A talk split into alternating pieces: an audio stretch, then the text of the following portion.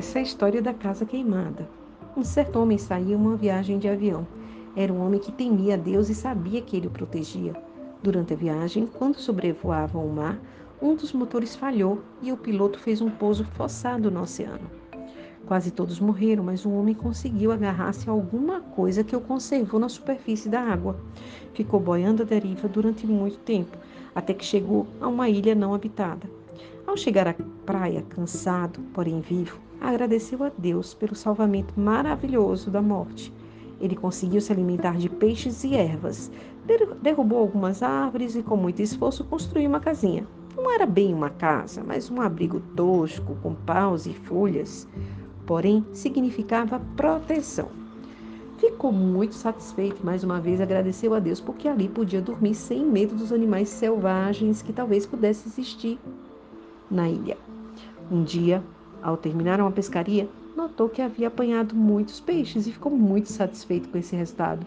Porém, ao voltar-se para a direção de sua casa, qual não foi a sua decepção ao vê-la toda incendiada? Sentou-se em uma pedra chorando e dizendo em prantos: Deus, como é que o Senhor pôde fazer isso comigo? O Senhor deixou que a minha casa fosse incendiada. O Senhor sabia que eu precisava muito dessa casa para proteger e me abrigar e deixou que elas queimassem todinho. O Senhor não tem compaixão de mim? Neste mesmo momento, uma mão pousou no seu ombro e ele ouviu uma voz dizendo: Vamos, rapaz. Daí ele se virou para ver quem estava falando com ele. E qual não foi a sua surpresa quando viu? Era um marinheiro todo fardado que dizia: Vamos, rapaz, nós viemos te buscar. E ele questionou: Mas como é possível? Como vocês souberam que eu estava aqui?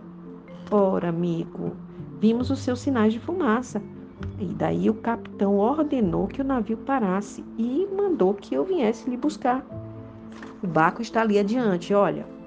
Os dois entraram no barco e assim o homem foi para o navio que o levaria em segurança de volta para os seus queridos.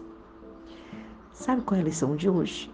Quantas vezes nossa casa se queima e nós gritamos com aquele homem que nunca teve nada para fazer contra nós.